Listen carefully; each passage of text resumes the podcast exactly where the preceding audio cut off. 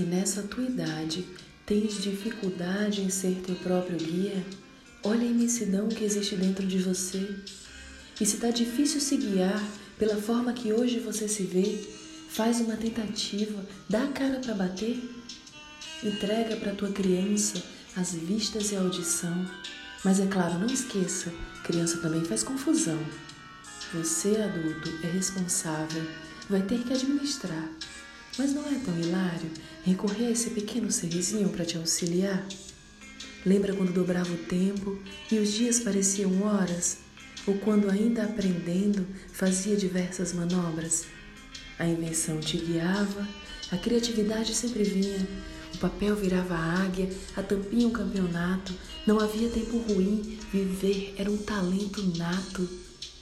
Agora, procura aí dentro. Onde é que se escondeu? Como um talento assim se perde, se for preciso, pede a Deus. Pede para tua vozinha, pergunta à vizinha do lado, chama tua mãe, pergunta algo engraçado. O que tua criança mais gostava de fazer? Passava horas trabalhando uma ideia ou a isso ela chamava lazer? Era pedra, papel ou tapete? Para tua criança, pura imaginação. Um tapete viajante, uma pedra que fala, o papel vacilante, esse escreve e apaga.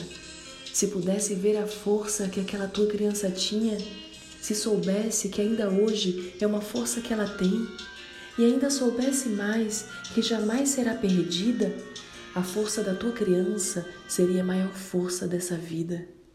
Um sorriso gracioso, muitas pontes a formar. Pega o tempo embala, enrola. Dá para tua criança brincar.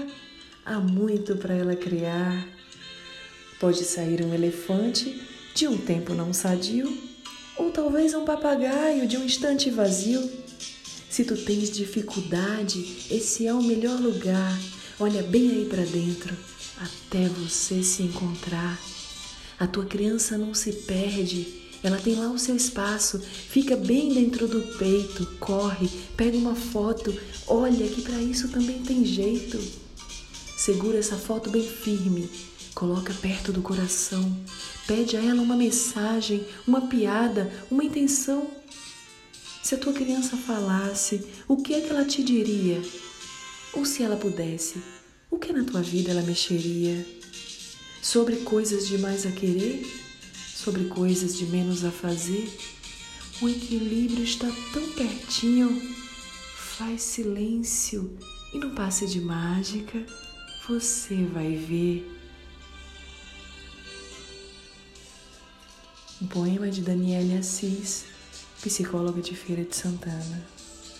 A ela, nossa gratidão, a todos nós, um afago no coração.